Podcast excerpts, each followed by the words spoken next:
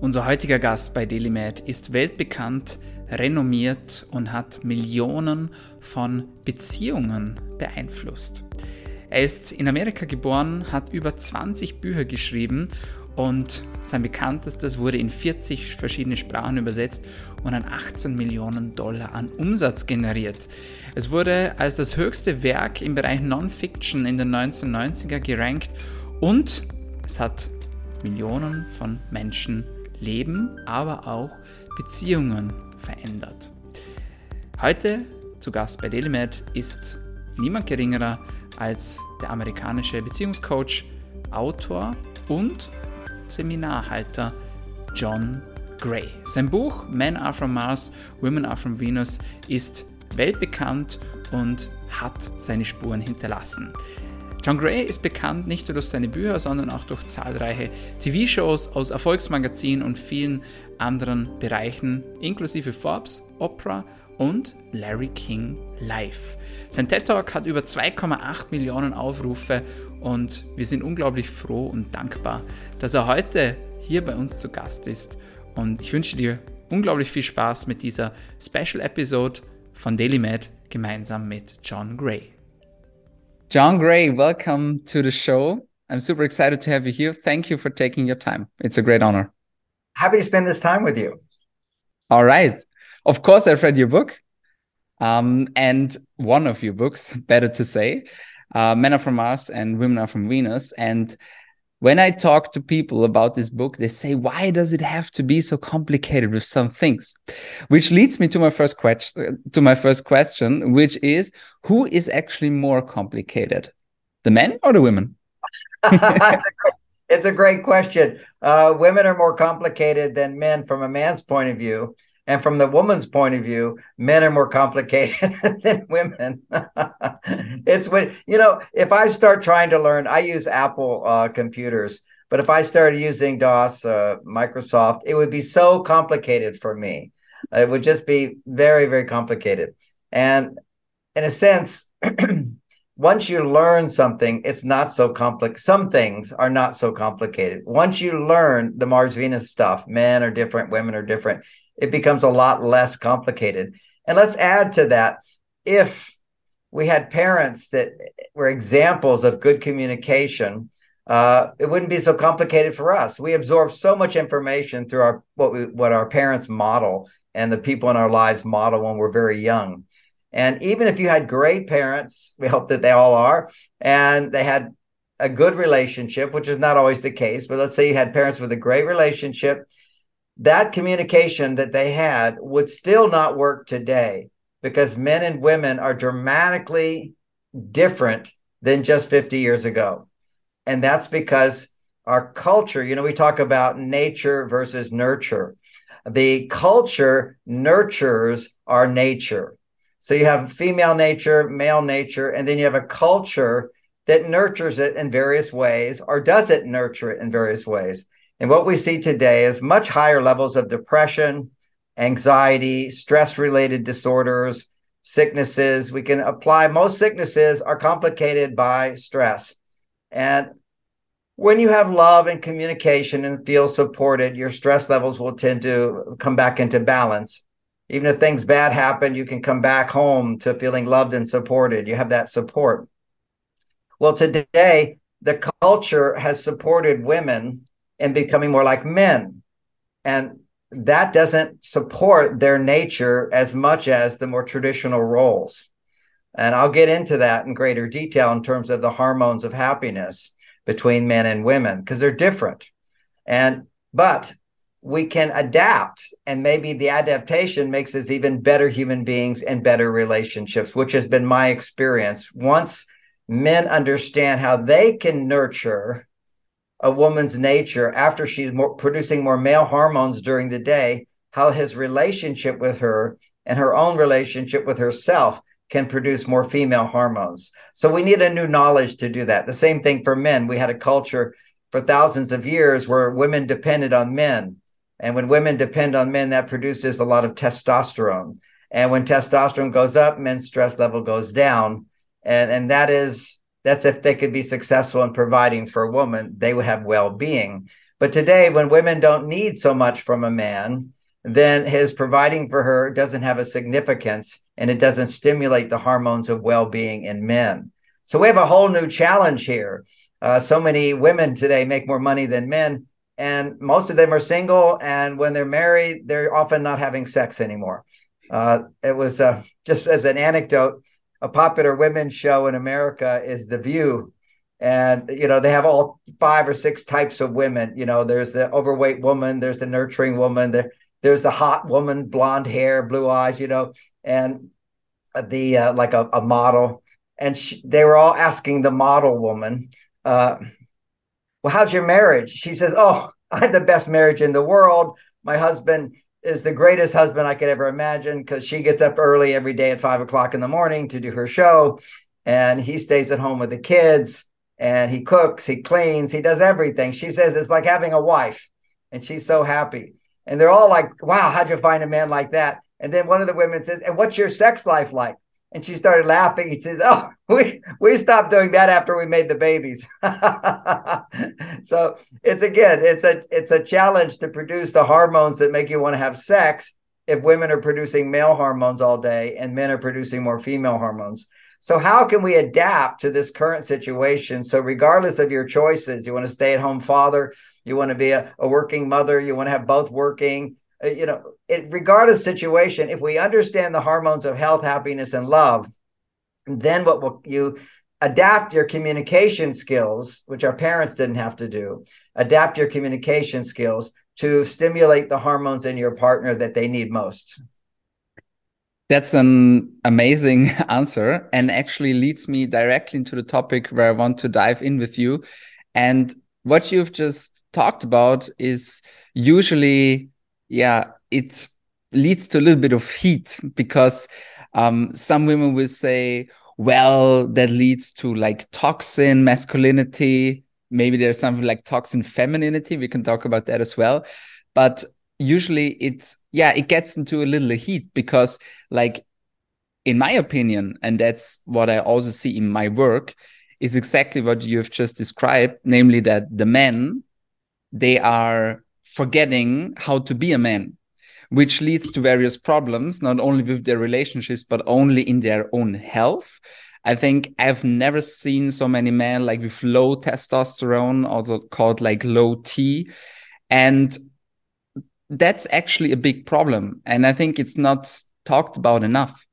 So my next and let's question balance that with the female side of it with women with low e are low P, low estrogen, and low progesterone. Uh, that also brings out the worst in women. Low T brings out the worst in men. And I really don't prefer to use the word even toxic masculinity. I'd say toxic men and toxic women.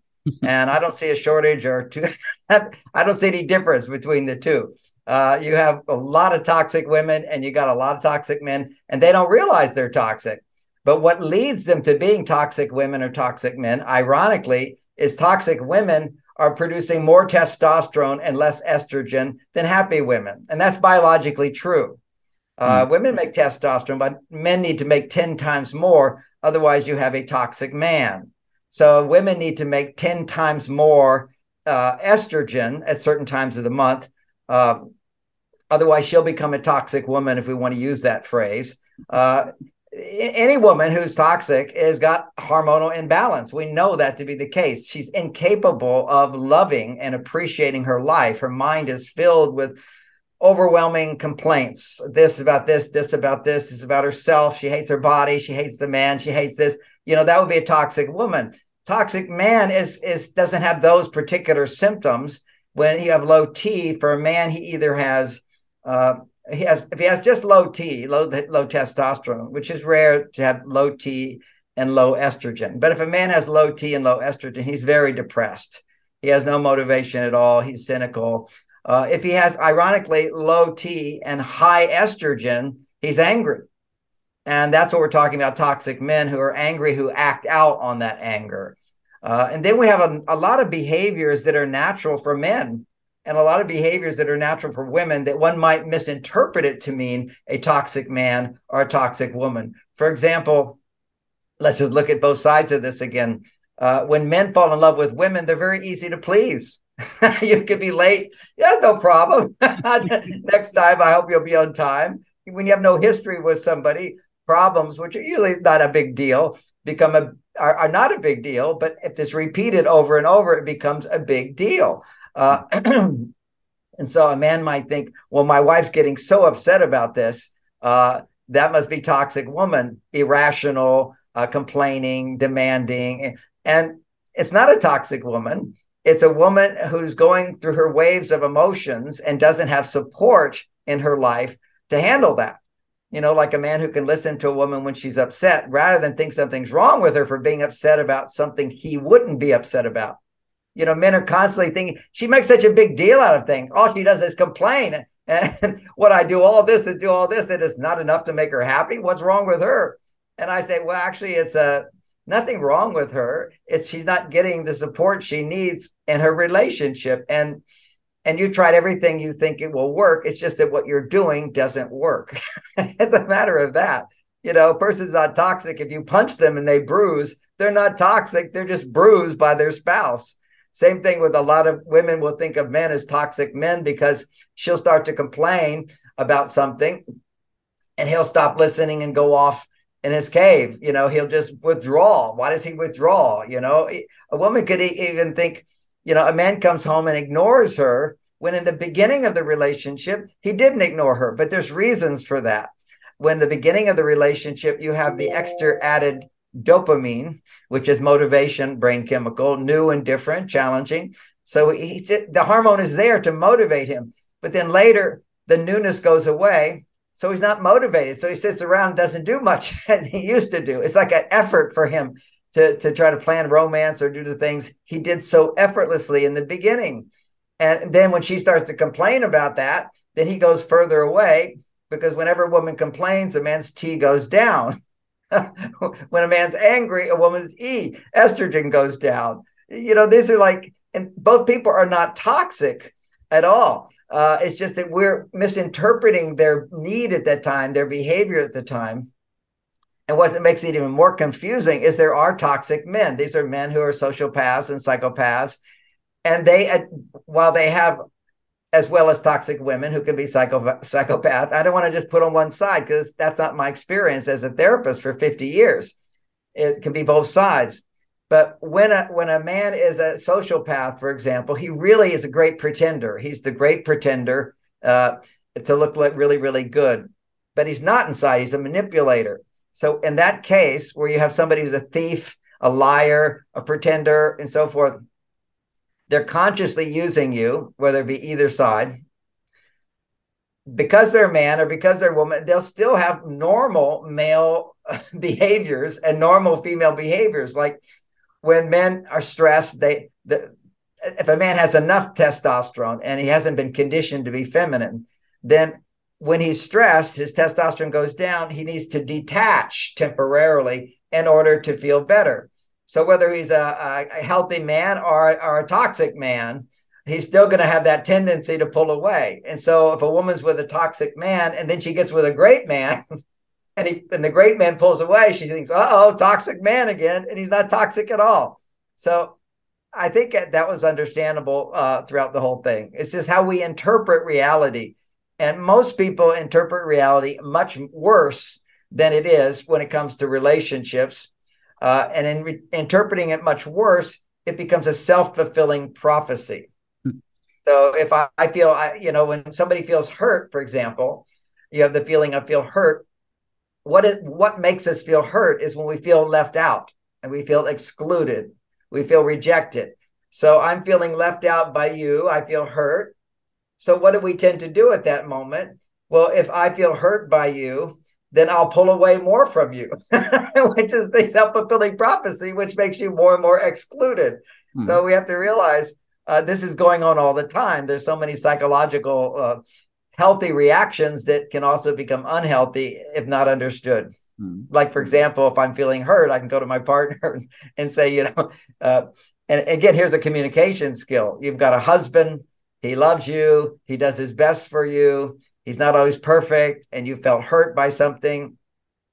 and you go to him and say, You hurt me. Well, he didn't hurt you. You felt left out, and then you created the feeling of hurt. Okay. It's you you believing that he doesn't love you that makes you feel hurt. So then, but you say to him, you know, let's say he looks at another woman or something and you feel embarrassed, but some women are hypersensitive. Instead of just feeling embarrassed, they're going to go, I feel so hurt by that.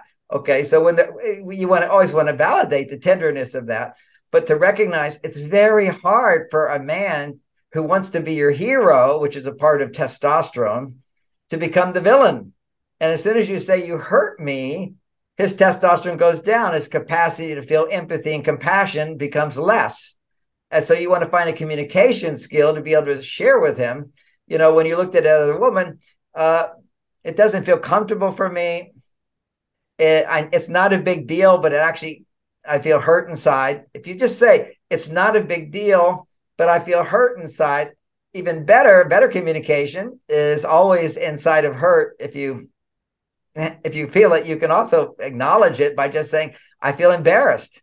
That's why you hurt. It's because you feel embarrassed. You know, it's just like he looked at somebody and you go, Oh my gosh, it's embarrassing. My husband doesn't love me. I'm not number one. He's looking at somebody else.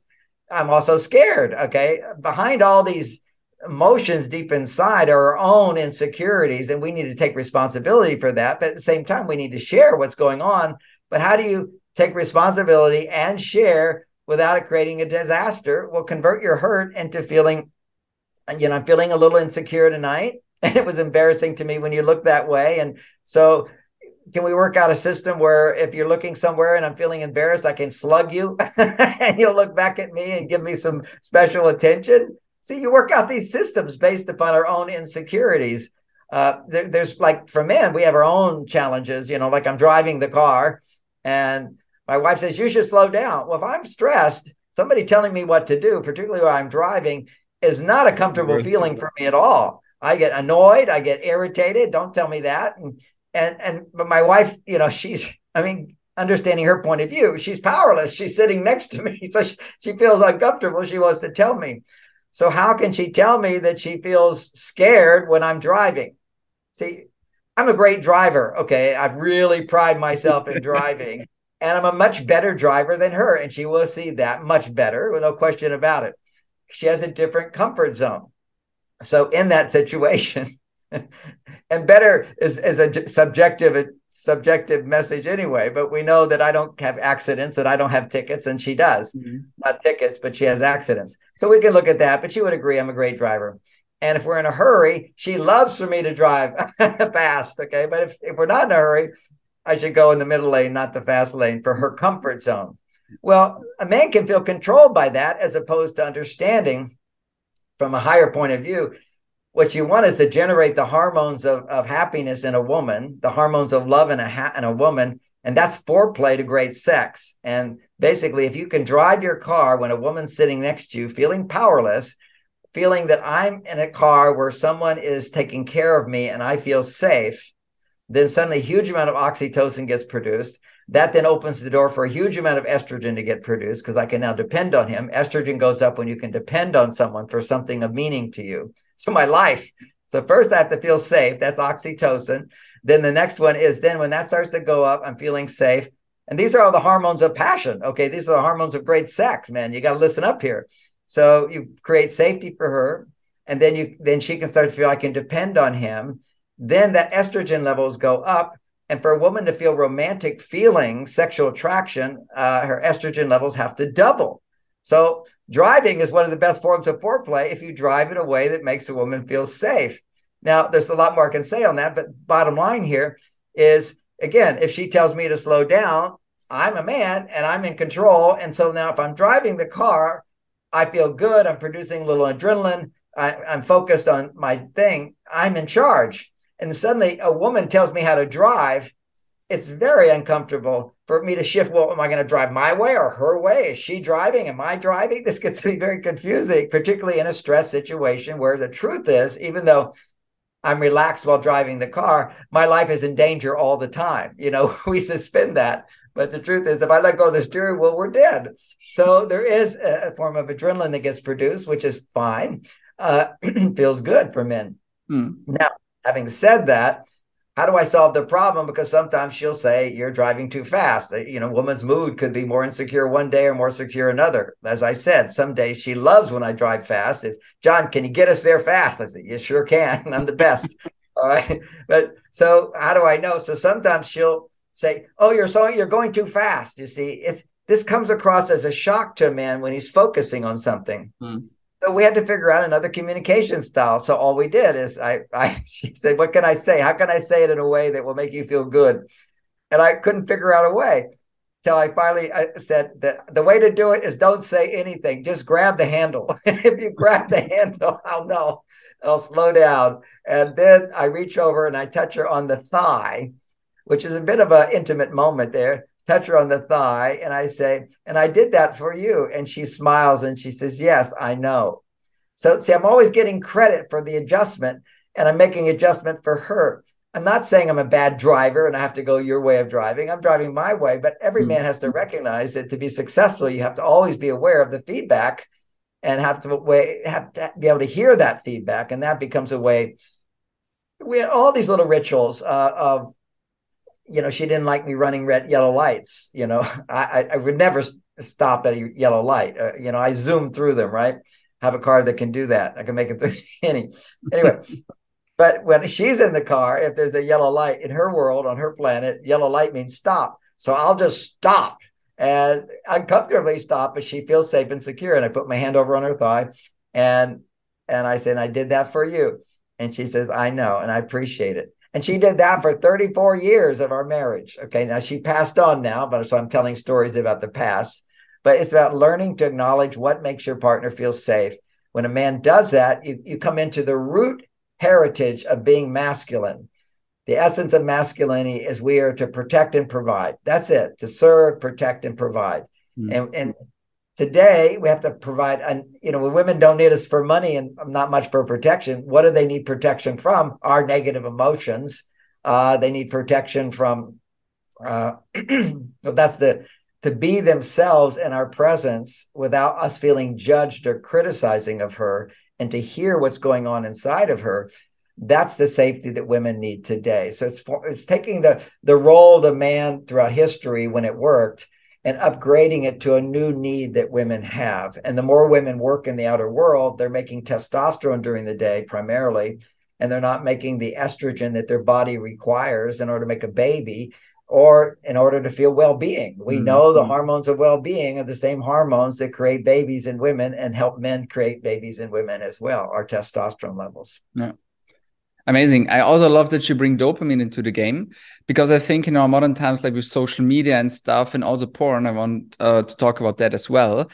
Like dopamine levels are always high, and so men, I, th I think they don't have to drive in the need anymore to like seduce a woman to just put in the work, yeah, just like provide and protect for her because you can have it like anywhere right now. Like porn is everywhere, even if you don't want to see it. It's on Instagram, it's on TikTok, it's everywhere.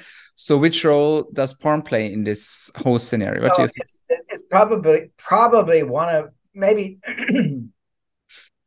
well, maybe three of the most devastating effects on relationships. Okay, one of the devastating effects on relationships that we're not going to be able to change, but we can adapt to it is women making money and not depending on men.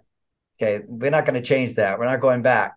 Uh, but see, that was a healthy form of dopamine for men. See, that was men earning their dopamine. That means they're controlling it. When you watch porn, you're not doing anything, it's doing it to you. And that's very unhealthy. That's passivity. So you're not having to earn it.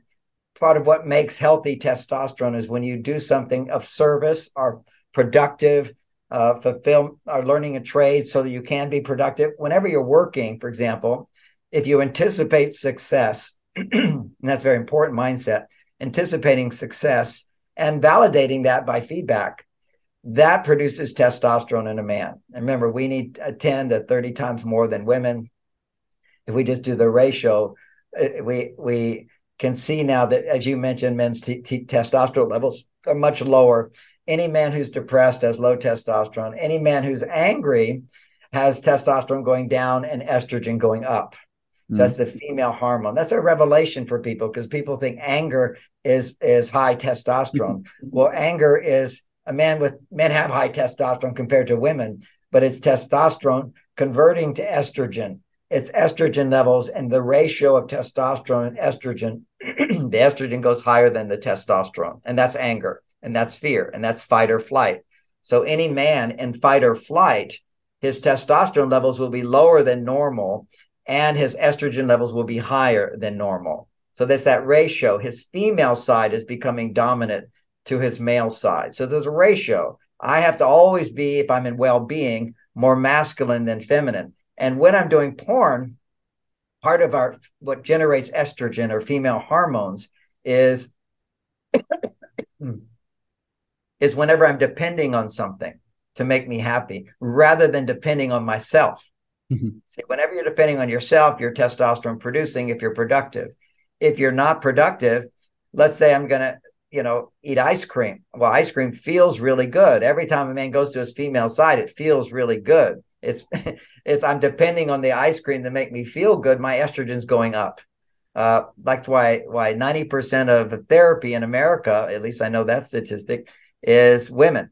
Women will pay me just to listen to them. They come for me for help. A doctor, a woman comes to you for help as a doctor, just trusting that you're going to help her with something she can't do for herself uh, will raise her estrogen levels and that will lower her stress levels and just believing in her doctor may be more important than any medicine you can prescribe that she has that support uh, that's another form of support that used to be there in the world when people used to be spiritual uh, religious they regardless what you think about it it had it has a good quality because you believe you're not alone anytime you think you're alone your testosterone goes up. It's up to me.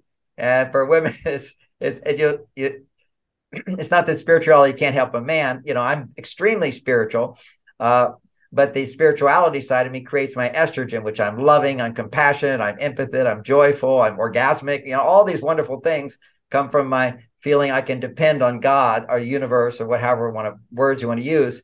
That's very important for my estrogen but I also have to have my testosterone. Otherwise, all that estrogen makes me either depressed, angry, fearful, insecure, and all the worst characteristics of human people happen when the ratio of their biological hormones go out of balance. So why men are drawn to porn is we when you don't have a job, you don't feel successful, your, your your testosterone is low. So your well-being, your sense of aliveness and motivation is low. All you have to do is go on and do porn and let's and put in parentheses masturbate. Nobody watches porn without masturbation. so so you got porn. As soon as you do that, the act of having porn does cause a surge of testosterone because the primitive brain, which produces the testosterone, doesn't know the difference between a a a, a, a, t- a, a woman on the screen and a real woman. So it's going to go, oh, I'm a king. You know, oh, the king, all the women want to be with the king. So suddenly he gets to feel like I'm a productive male, but I'm not. And that's kind of one of the traits of narcissism is uh, is taking credit for things that you're not, is pretending, you know, I'm this and this and this, and I'm not really. And that's what every time you engage in pornography sex, that's uh, that high testosterone is being for a short period of time. Ejaculation is the is the surge of testosterone but it feels so good. You see anything that feels so good you're depending on that feeling produces estrogen. And when it feels so good then the estrogen goes too high and you in a sense you short circuit. The testosterone just shoots down. And so many people you know the, the, the the internet is owned by the porn industry you know it's what got it going and so what you'll see is over and over people ask on the internet does porn lower your testosterone? Absolutely, it lowers your testosterone, but nobody can prove that. Okay, because after after you have porn, you, you do porn. Afterwards, your testosterone goes back to its baseline. It does. It goes back to so they can measure. You know, it goes way up and then it goes way way, way back to baseline. But baseline every year goes down 1%, 1%, 1%. This is a phenomenon that's happening in the world. Now, my baseline, I as a young man, I had my testosterone levels. I'm 71 years old, and they're 50% higher. And if I'm having sex, probably 400 four times higher.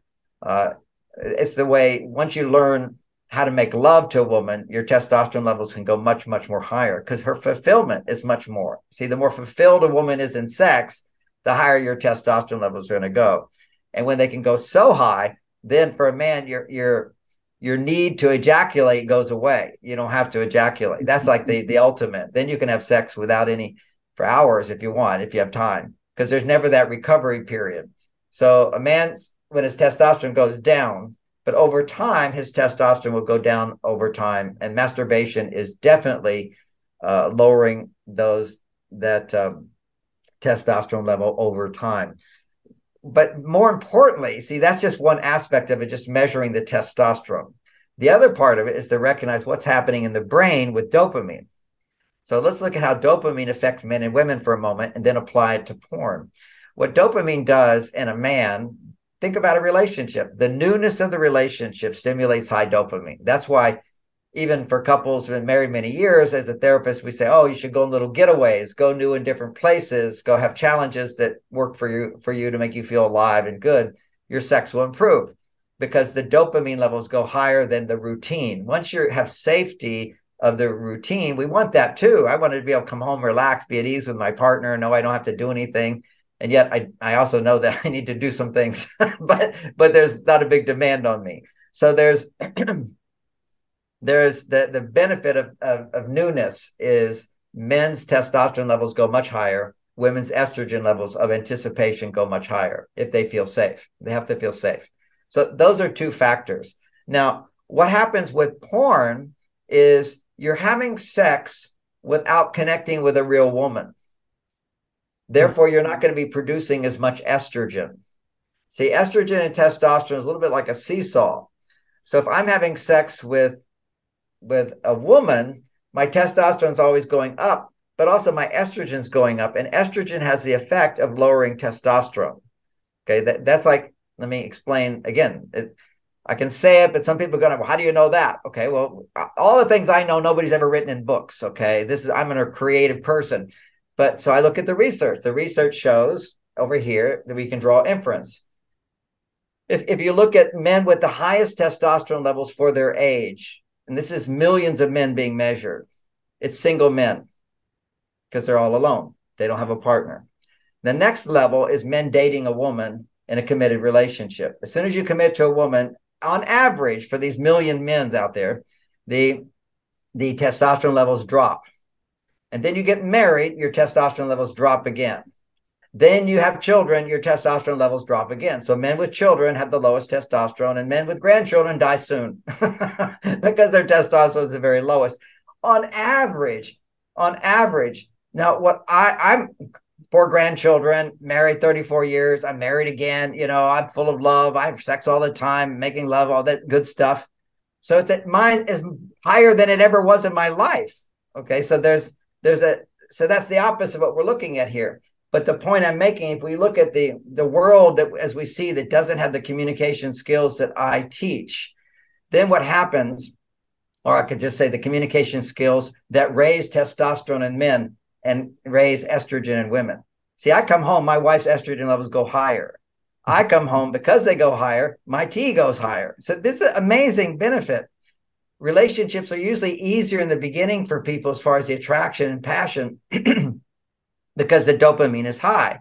But when it comes down, what do you do? Well, my dopamine goes down just like everybody else because familiarity is there, comfort is there, serotonin is there. They also like a seesaw. Serotonin lowers dopamine, dopamine lowers serotonin. You know, excitement versus calm and relaxed. All right, now I've thrown a lot of hormones out there. I hope okay. people can follow this. So the so so the, the dynamic is how can I create the passion between me and my wife without new without high levels of dopamine? So that's what everybody's asking me. How do you sustain that attraction and passion? Because it goes away. People have known this for thousands of years. It's called the honeymoon period. Okay, you have excitement, passion, everything's good. Then it flattens out because routine sets in, and you want routine to set in. You want comfort and ease in the relationship and so forth. But where does the passion go?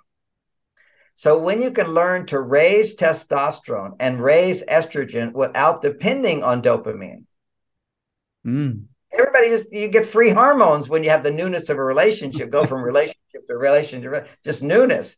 But when you have communication skills that that raise testosterone without dopamine, and that's what I teach people. All the communication skills I'm teaching here. And I, I know people go, what are those? Well, I've got 27 books on it, but but simply put, a lot of what I'm talking about here is called in, in my book called Beyond Beyond Mars and Venus, which talks about all these hormones that I'm talking about. Because we're no longer the traditional couples that we used to be. The world has dramatically changed. So we have to consciously be aware of what our hormones that we're that we're creating a culture that supports women and having both male and female hormones, mm-hmm. creating a culture that allows men to be both masculine and feminine. No longer just masculine, no longer just feminine, but now women, we need a culture that supports both. So so many women today will say, I just can't get back to my female side. You know, I my brain is always thinking I can't turn off work.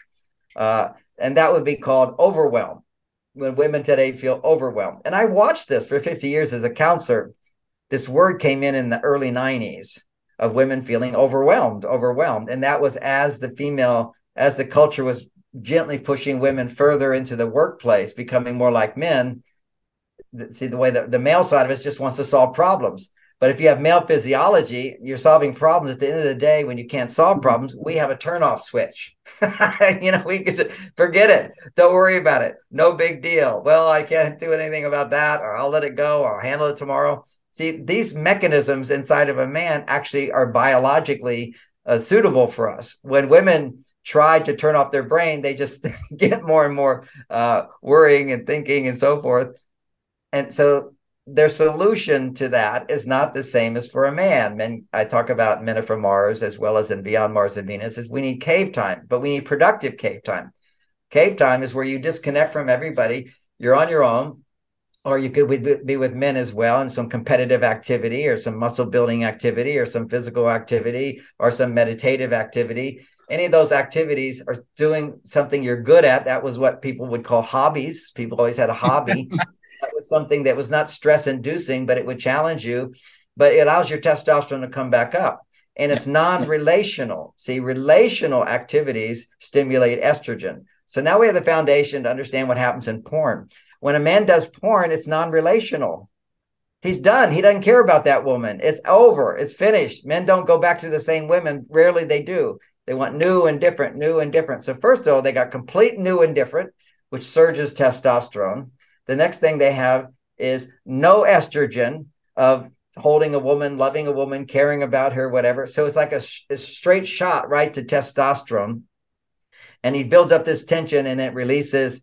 And now he's dependent on that to feel good. So his estrogen goes up as well, his testosterone goes down. but then what happens? He, he experienced a high surge of testosterone, higher than you can experience with a real woman.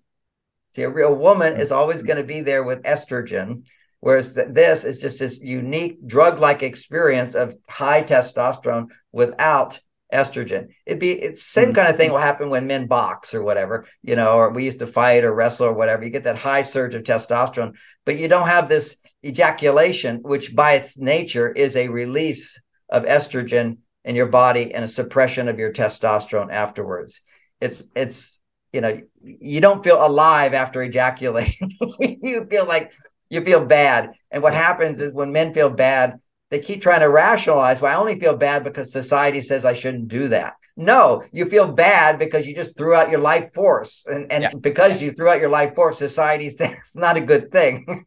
but people have this idea that you can, you know, make up a solution that's going to work. The reality is you don't have sex without love. That's the key thing because then you lose less energy because you don't you don't get this high dopamine spike. Now the dopamine spike here's the thing is maybe your, your testosterone levels come back to baseline but now what happens is the change takes place in your brain with porn which is high dopamine stimulation which is what porn provides much higher dopamine stimulation than a, a real woman would unless it's the newness but that high dopamine stimulation causes desensitization of dopamine receptor sites.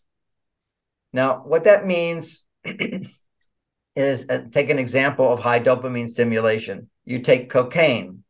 When cocaine goes into your body, what will occur is generally somebody is, let's say their baseline of happiness is at 50%. Then you take cocaine, you're now at 100%, amazing, you're euphoric, whatever it is you're feeling.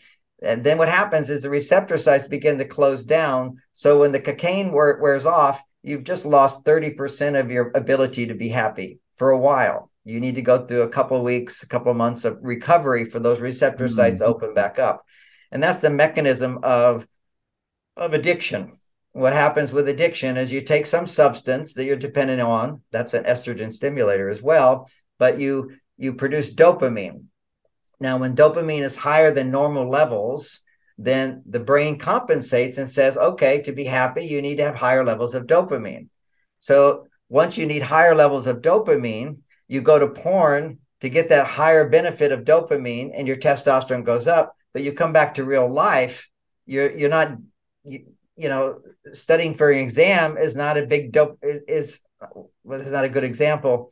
Uh, eating vegetables doesn't make any dopamine, doesn't bring any pleasure at all. If you've never had sugar, vegetables are delicious. Sugar produces a higher threshold of dopamine, desensitizes, and now things that are would normally be fulfilling are not fulfilling. So, so we need more actually. That's right. So now you depend more on the dopamine to produce your testosterone. So now when you're not getting your dopamine to produce testosterone, your testosterone levels are going to be lower. So this is the dynamic of testosterone levels going lower and lower as we have as we have what I'll call inhibited dopamine function, which mm. is the desensitizing of the dopamine receptor sites. That for people to understand that, think about a bright light comes into your eyes. That's a high stimulation your pupils will constrict as a compensation. Then you go into a dark room. You won't. Uh, you go into my office right here. It will look dark because the pupils have constricted.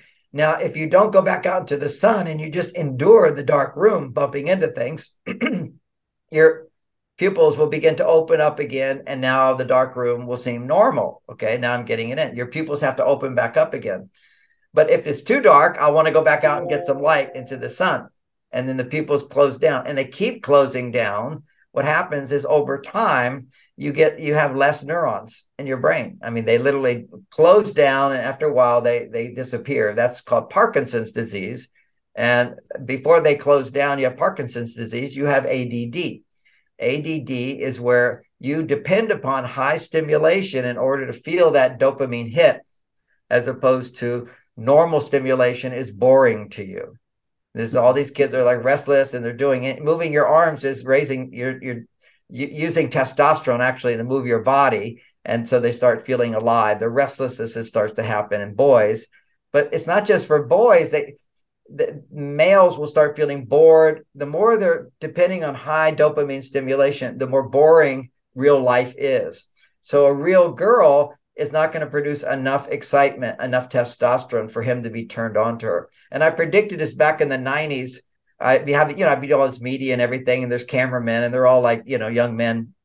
I said, when you do porn, you'll see after a few years, you won't be able to get it up with a real girl because a real girl cannot stimulate that much dopamine because you you basically at this high threshold of dopamine stimulation in order to get your testosterone up. Mm. So one of the key factors of opening up receptor sites for a man so that he doesn't have to make so much dopamine is intimacy. Okay. And also being in nature. If you're doing anything which is peaceful in nature, anything that's estrogen stimulating will start to open those receptor sites.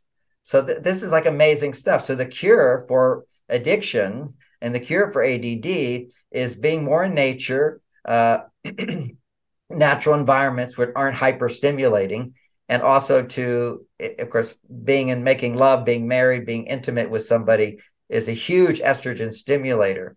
And so now what you're doing, it's that it's uh, that becomes a way where your receptor sites will begin to open up.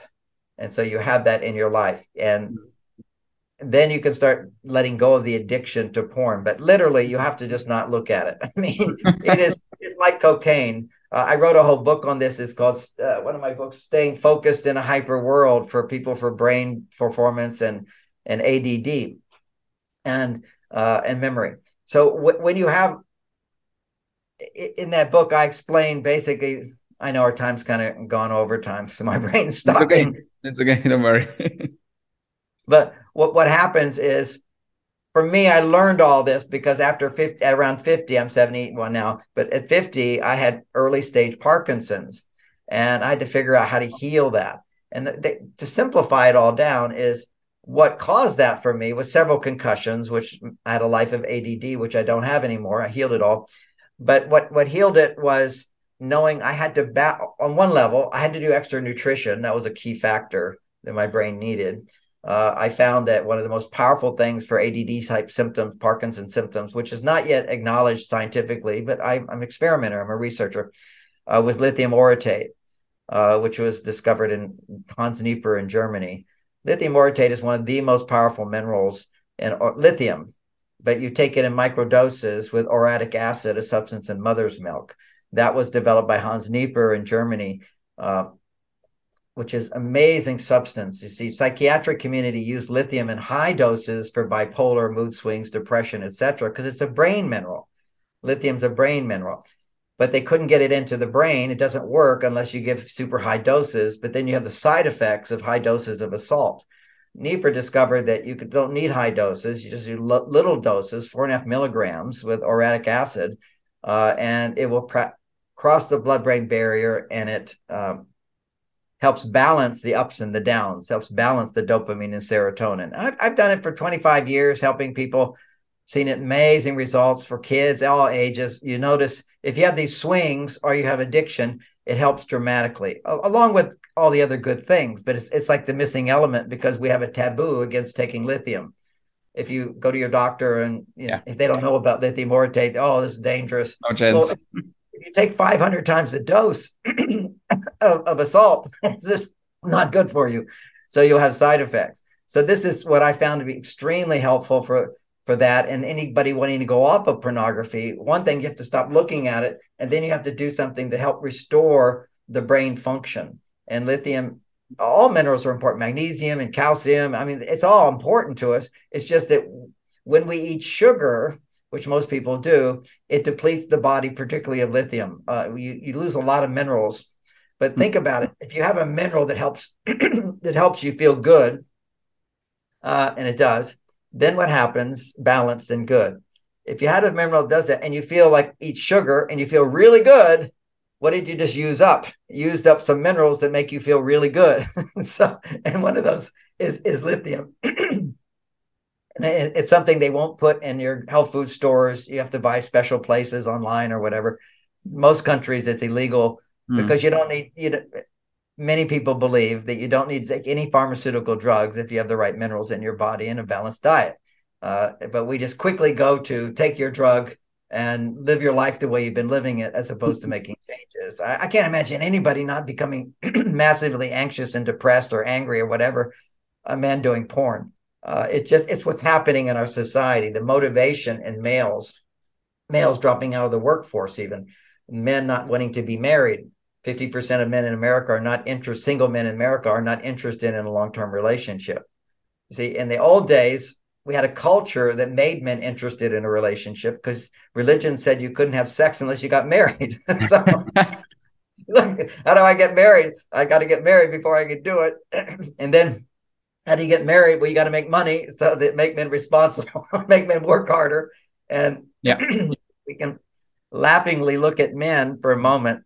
I always talk about our, our genes are different. We have certain genes that are different, and we, we don't actually label those in terms of psychological things, but maybe one day they'll find this to be true. I make a joke, but it's you can see in behavior it's true. Men have this uh, efficiency gene. Now it's like, you know, and and how do I get from A to B in the most efficient way? Okay, that's a, a, gene that not that women can't be efficient, but it's in our nature is to be efficient. And a way of interpreting the efficiency gene means don't do anything you don't have to do. That's what runs men. We're motivated when we have to do something if I can have somebody else do it, why should I do it? See, we're very logical in that sense. Right? Whereas women tend to tendency have this tendency to do everything. You know, we say, honey, just relax. You don't have to do that. No, I have to do that. My brain doesn't stop. You know, she doesn't have that efficiency gene because as a nurturer, making a baby, which is primarily what women did most of their lives for thousands of years, you know, you, you make these babies and take care of them. You you you basically are constantly looking at what does this child need? And the child can't ask for it you know so they, they're not waiting to where i have to do it. I mean she has to do it. It's her baby. She comes right from her. So there's this natural motivation that women have to take care of that child because children have needs and they don't have any way to get it.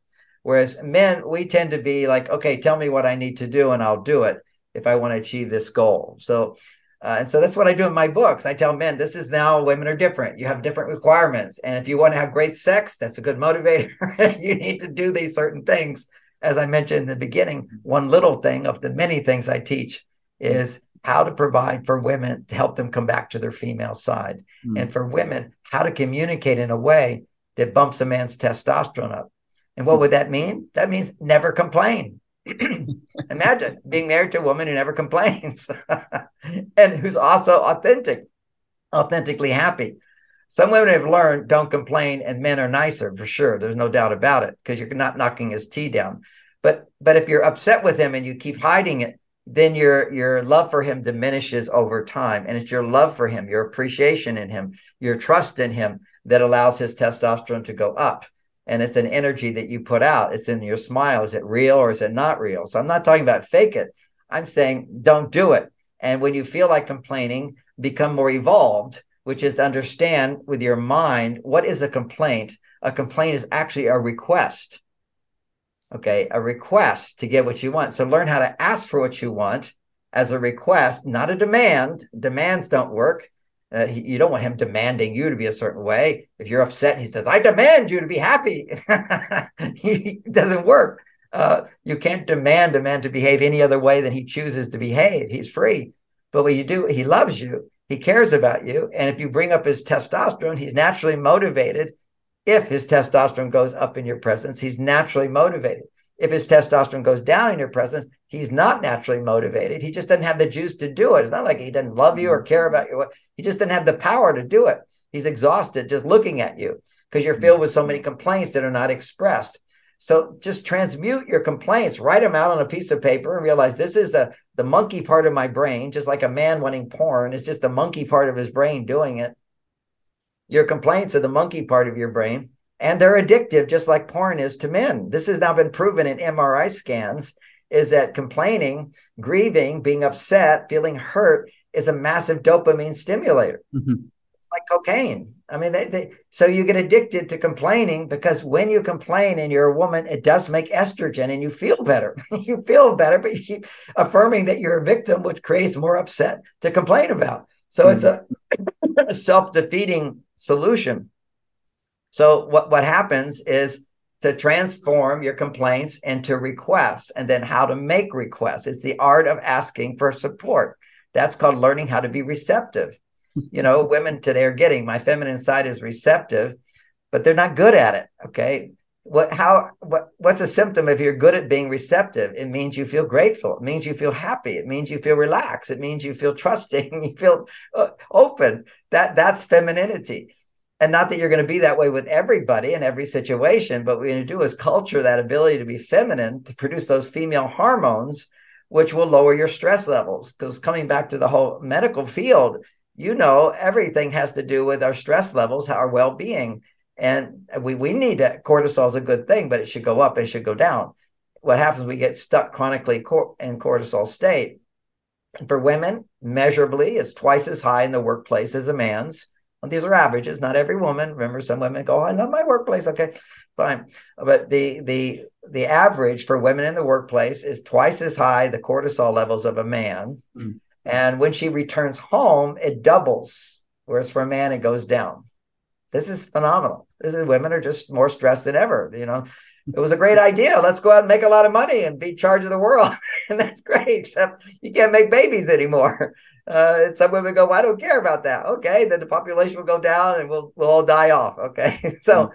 The, the, they don't even know what they're missing the joy of being in a family and i'm saying not saying it's for everybody there's not any rules in my mind you have to do that i'm just saying what works and what doesn't work is that when you have love and support around you in relationship particularly more so for women than men you have you you're you have greater well-being women are way more dependent on relationship than men are but we are dependent on women in, in a certain way.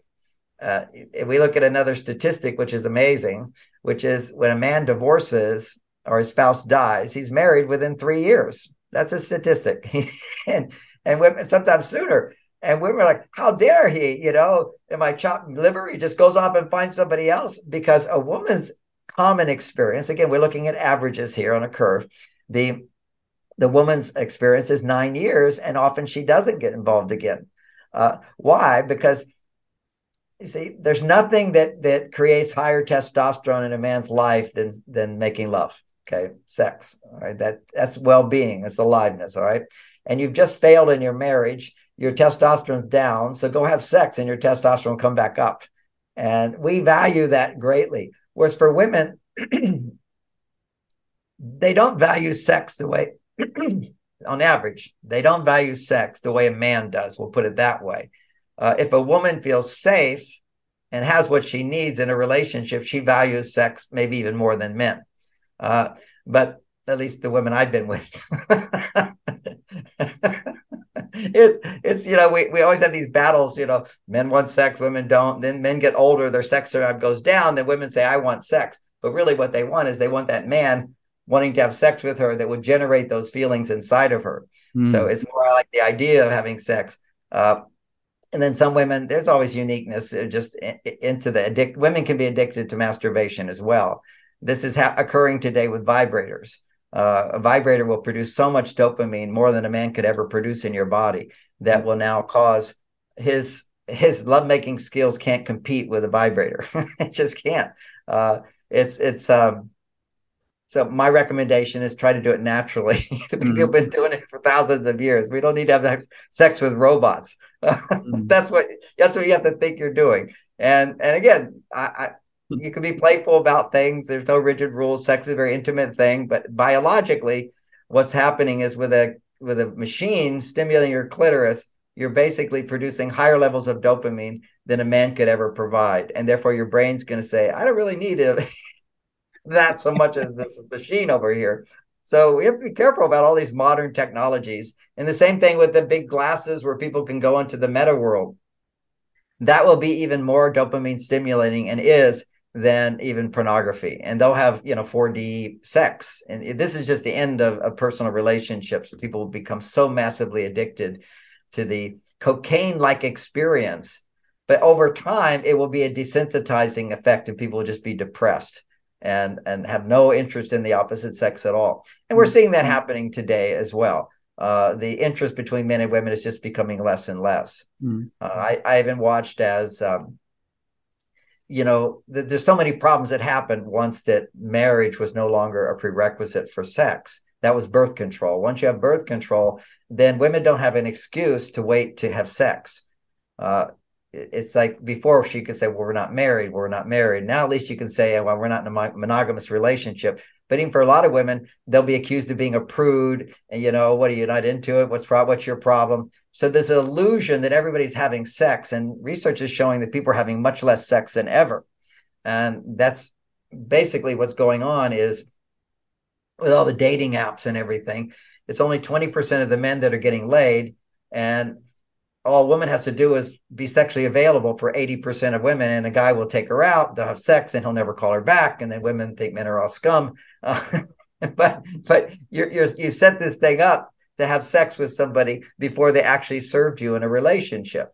And you, you can't still be turned on to somebody. He can't be turned on to you particularly he can't be turned on to you if he doesn't earn his way in so that's a whole dating thing of learning how to say no without being a prude. Mm-hmm. I'll say it very quickly for the women. You can always just simply say, I'm an old fashioned woman. I need to take time, but I really can't wait to have sex with you because you turn me on so much. Then psychologically, mm-hmm. he doesn't feel like a loser. Is see, otherwise, you know, you, the illusion out there is every guy's having sex. 80% of the guys online on the dating apps never get laid. And they're more That's and more crazy. bitter and they're more and more unhappy. And 80% of these women well, most of these women are getting one night stands because when a man has his pick of 50 women, it's just like porn.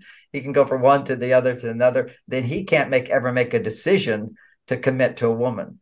So that's a hard thing. You get these guys in their 40s and 50s and they've never gotten in a committed relationship because they're handsome and rich and have the certain qualities to be alpha male. Mm. Uh, they get women very easily and anything you get easily, you can't commit to. It doesn't empower you. It doesn't sustain your testosterone levels.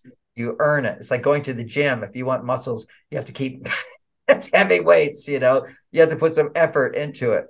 And another thing about testosterone is that I recently heard heard this in one one uh, researcher is testosterone actually makes effort pleasurable. Mm. that's a great thing. You know, that's the, you see historically men always did the dirty, dangerous, difficult jobs because it took effort, effort, effort. And effort when you have testosterone feels good because it builds testosterone and testosterone feels good. So they go go hand in hand. When you put forth effort or something, you earn it. You overcame a challenge. Any man listening today, if you look at one of the best moments of your life, it's when you did something difficult and achieved it. You know, it was Absolutely. a challenging thing. You didn't like it. You went through it and then you feel great. Look what I did. Absolutely. That's that's part of being a man. And it, it, when women feel that way, that's okay. They have a male side too. But if they go too far that way, then they're, they're not in the realm of doing what I like to do, doing what I enjoy doing, doing what I love doing. Mm. That's and and help and getting help from others. That's a key female quality. Now, the ultimate that the whole the whole world has changed. I see it as a positive thing once we get through understanding how we can help each other find balance. Because to be able to have the sustained passion and attraction and great lovemaking and a happy life and feeling more energized and higher testosterone for a man and for a woman the right estrogen balance in her body. Women will never make as much estrogen as they did as a child as a young woman ones after menopause, but they can sustain the right balance of their testosterone with their estrogen. That's the whole key. And they can still be multi-orgasmic. I have several students and they're they're in their late 60s and they're with women in their late 70s and they're just having great sex. So it doesn't have to go away if you have the right lovemaking skills and you have the right lifestyle skills for a woman to sustain her estrogen project, production at a time when the world is pushing her over to testosterone. Mm and for men to sustain their testosterone at a time where so easy to get lost and and not having to effort you know just uh, going depending on this and depending on this and then depending on the government too much all this you know free lunch is not good for men particularly. Absolutely. Absolutely. That's crazy. And to sum it up a little bit do you think that all these things that we've just talked about that they also lead to higher cheating rates because if you look at like marriages and like divorces like it's like a gambling game you think yeah? And uh, also like for the classical marriage where you don't have so much so many rituals for example in engaging in everything do you think it's also responsible and also part of this like cheating culture which has been getting bigger and bigger? Oh absolutely. Uh, the cheating culture was always there. Let's uh, let's acknowledge it but for different reasons. Um, what what it, the idea of men having affairs was not a problem for some women if their husbands were really good providers and the woman was no longer able to enjoy sex.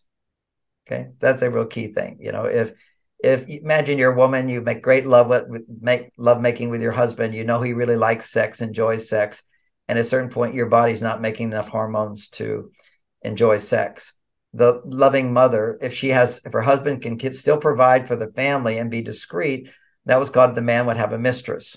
It wasn't just cheating and going around, but you know, I, it was accepted in many, many cultures. In other cultures, uh, when there was wars, there would be not shortage of men. Women were very happy to be three wives, four wives, uh, if you were happen to be a king, you have no problem being in a harem of 50 women or a thousand women. Okay. You're being taken care of. You have to remember that the over at each time period, the key factor was I have a woman feeling I have a need and I find a man who can fulfill my need. Now that's all going out of date now because the need that women have more than anything. See, I'm a big believer in monogamy. If you want to have the kind of sex I talk about and the passion and the good relationship, monogamy is a prerequisite. Uh, because the number one estrogen stimulator is where a woman feels I can depend on a man and I'm more important to him than anybody else, and he's never going to leave me. They see, this is never going to leave me. Monogamy, no younger woman's going to come in there, and so that that message gives her huge estrogen levels, which that then allows her to continue growing in her ability to enjoy sex, mm. which will keep a man's testosterone levels at the highest level. It's mm. just these women in the past were not educated uh, you know, the mother of children was not educated in how to fully enjoy sex. Uh, the culture didn't teach that. Now we have teachings all over the place of how you all kinds of sexual techniques, and some are really bad and some are really good. okay, uh, but having said that, you talk about cheating. The reason we're cheating today so much is a man loses very quickly in a relationship, and a woman loses very quickly in a relationship attraction to their partner. See, they lose an attraction to their partner. Uh, when men become feminized, uh, like they complain too much, uh, they're too emotional, they get angry, they get irritable, or they're passive, they're not motivated. They don't have that male energy. They're more feminine. Women are disgusted by that. That it's just a turnoff. It's just a complete turnoff. A guy comes home, oh God, today was awful. I have to go to this work every day. You know, I'm bad. I didn't do this. It's just such a turnoff to her. Now, if a woman was to do that and a man knew how to listen, it would actually raise his testosterone because women if they can talk about their emotions and feelings and a man listens they will go from negative to positive but if a woman just indulges a man he will just go to negative to negative to negative uh, when somebody's listening to me woe is me uh, in most situations uh, my estrogen levels are just going to go higher and higher my testosterone go low when men feel like victims that means their testosterone is low and their estrogen is high you see all these riots where men are really angry and violent uh, mm. it's because they're expressing their victim feelings, uh, you can't have any sense of self. You've you've lost connection to your prefrontal cortex, which mm-hmm. is able to regulate and moderate and do the right things that, that work. Uh, but back to the, the affairs. So all the cheating, and then beyond the cheating, is just a lack of ability to commit. Uh, twice as many people are just not getting in committed relationships or getting married today, and it just the man loses attraction, the woman loses attraction, one of them loses attraction, and the relationship breaks up because from the point of view of I've just there's many reasons for anything, but from the point of view of what I've been describing, which I think is one of the major conditions, is women being more on their male side, not on their female side. Being on your female side means that in the presence of a man, he makes you feel more feminine. Your estrogen levels double. And when your estrogen levels double, then you can have romantic passion. If you can't get those estrogen levels up, you'll just be picky and you'll be judgmental and you'll be critical. And there's always going to be something not enough in this man because he's not stimulating enough estrogen in her. Mm-hmm. Now, that makes it sound like it's all the man's fault, but I don't look at it that way. Just like if my testosterone was low, I'm not going to blame my wife for that. That's putting me in a victim or putting her in a victim. It's we have to be responsible in our lives because intimate relationships are not the only source of hormone, you know, balance. Uh, it's just the greatest when you can have truly making love uh, for years and years and years and having a lovely relationship and a family and all this good stuff. But before I can make her happy, she has to be able to make herself happy. Before she can raise my testosterone, uh, I have to have my own levels of healthy testosterone. So I look to my wife, particularly, to make me go higher than I can go on my own. And she looks to me you know, not to make her happy. We got that very clear. My job is not to make her happy. My job is to make her happier. See, it's always an upscale.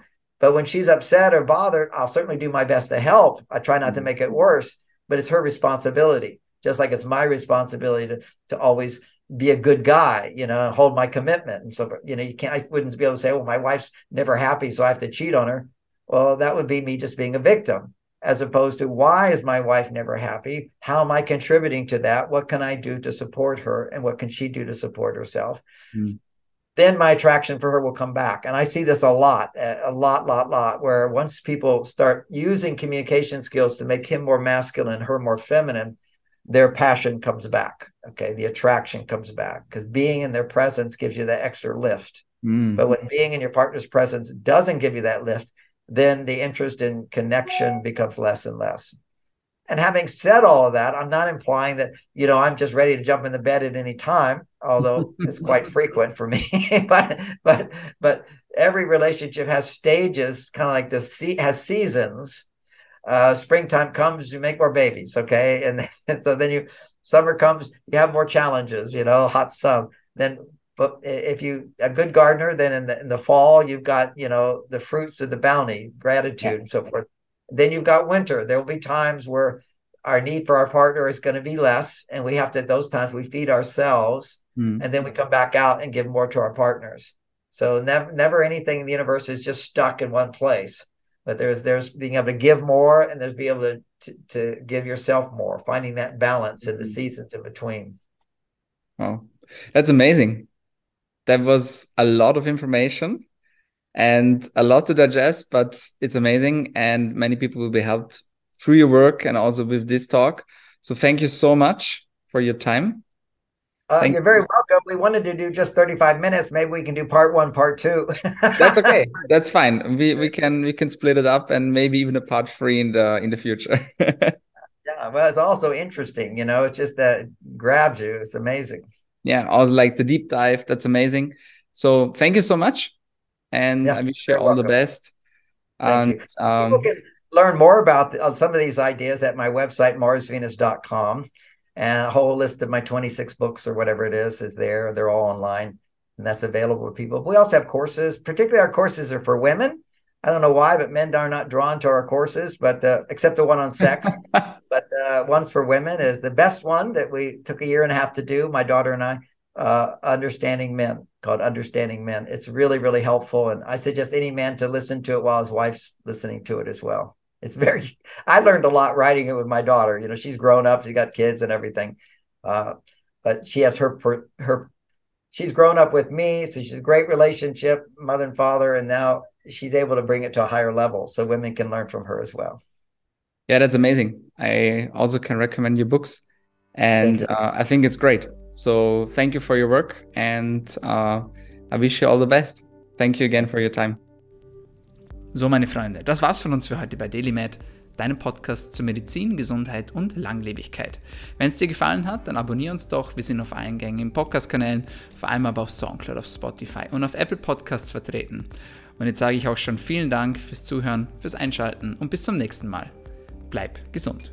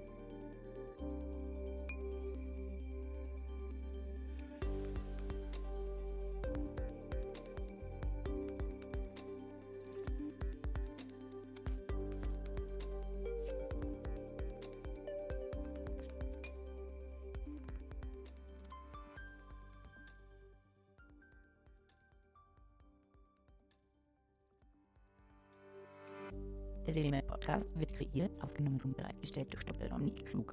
Theoretische und praktische Hacks und Tipps, die in diesem Podcast geteilt werden, dienen ausschließlich deiner Information und ersetzen keine Diagnose, Behandlung oder Prävention von Krankheiten. Bevor du Produkte konsumierst oder Biohacks umsetzt, die in diesem Podcast erwähnt werden, konsultiere deinen Gesundheitsexperten oder eine medizinische Fachkraft. Vor der Einnahme von Produkten lies stets die Packungsbeilage, um etwaige Gegenanzeigen auszuschließen, um potenzielle Nebenwirkungen zu vermeiden. Wenn du vermutest, dass du ein gesundheitliches Problem oder medizinische Fragen hast, konsultiere eine medizinische Fachkraft. Dr. Dominik Klug übernimmt keine Haftung für etwaige negative Folgen, die aus der Anwendung der im Podcast genannten Inhalte resultieren. Meinungen und Statements von geladenen Gästen sind ihre eigenen und werden nicht zwingend von Dr. Dominik Klug befürwortet. Geladene Gäste im Podcast haben eventuell direktes oder indirektes Interesse am Verkauf von den Podcast genannten Produkten oder Dienstleistungen. Die Glaubwürdigkeit oder Qualifizierung der geladenen Gäste wird durch den Podcast weder repräsentiert noch gewährleistet. Dieser Podcast gehört Daily Med.